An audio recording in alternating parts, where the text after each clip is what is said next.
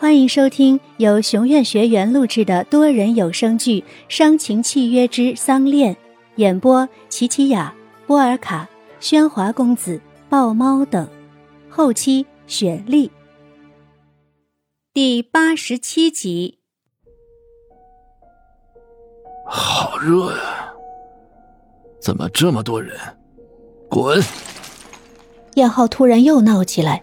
恩雅顺着他，命所有人都退下，而白露也如这些佣人般转身走上楼梯，但眼神仍一直望着燕浩。虽睁着眼，可视线却模糊不定。燕浩感觉有谁在看着他，一直看着。嗯，站住！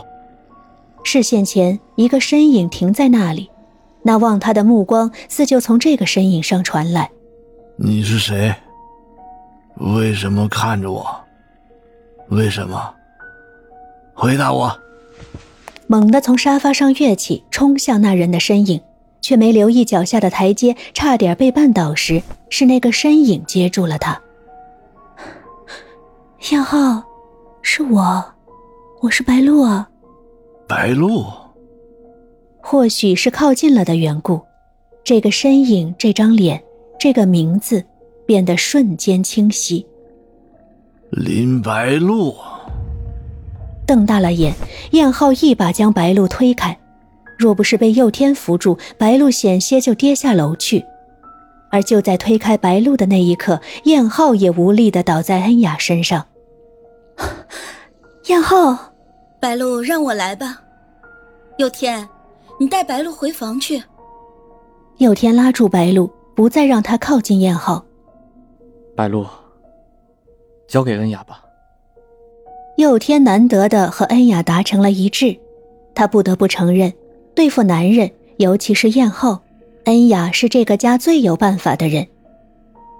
看着恩雅扶着燕后进了房间，白露真的很想知道究竟发生了什么事。佑天，燕后对我，为什么？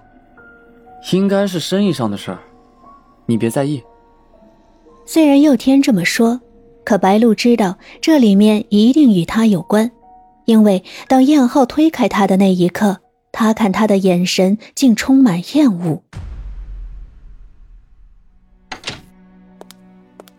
白露回到房间，想着这些天燕浩对自己突然转变的态度，既困惑又难过。他突然好想回家看看，虽然家人都已不在，但他就想在以前的房间里待一阵。既然自己已经签完了字，想必对燕浩来说也再也没有禁足的必要了吧。于是他写了一封信，托佣人交给燕浩。不是不想当面说，白露实在不想再看到燕浩那种厌恶的眼神。燕浩，你最近怎么了？总是喝得这么醉，对身体不好。恩雅，我真的输了，我真的太天真了，哈哈，哈哈哈哈！看着燕浩失魂落魄的样子，恩雅既疑惑又心疼。谁呀？少爷要休息了，不要打扰。啊。不好意思，少太太，是大太太有一封信想要交给少爷。我。燕浩一股怒气升腾起来，进来，让我看看这个女人还要干什么。佣人递过信，哆哆嗦嗦的退了出去。恩雅也想明白到底发生了什么事儿，便没有阻止燕浩。燕浩三两下撕开信封，打开信，信很短。燕浩。我想带小鱼回邻村住一段时间，可以吗？白露。燕浩又愤怒又难过，他这是什么意思？为什么不亲自过来？利用完自己就连面也不想见了吗？但他很快又恢复理智，他想看看这个女人到底有什么阴谋。只要抓住了她的把柄，他郑燕浩不一定会满盘皆输。燕浩又呼来哆哆嗦嗦的佣人，告诉白露，他的要求我准了，但有一个条件，让阿端送他们去。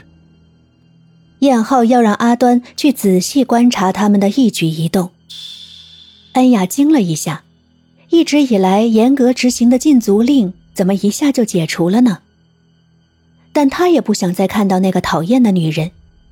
想到能跟燕浩享受属于他们的二人世界，他觉得自己离梦寐以求的生活越来越近了。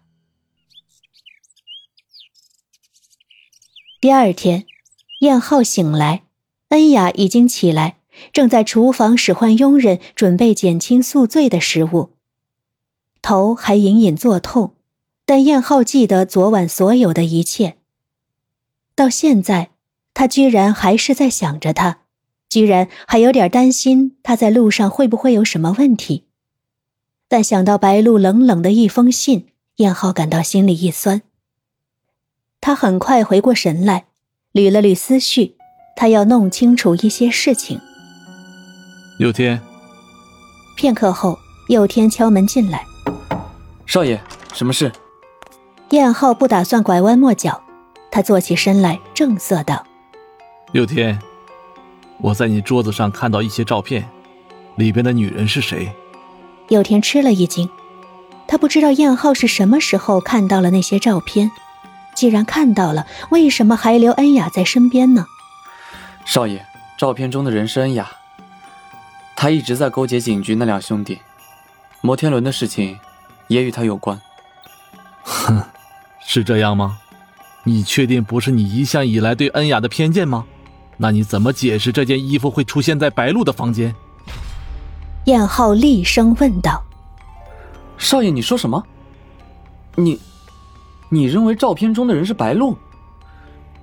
这是不可能的，白露她不会……怎么不会？摩天轮那次就是他约的我，而且现在半个企业都在他手上，他是最大受益者，还不清楚吗？”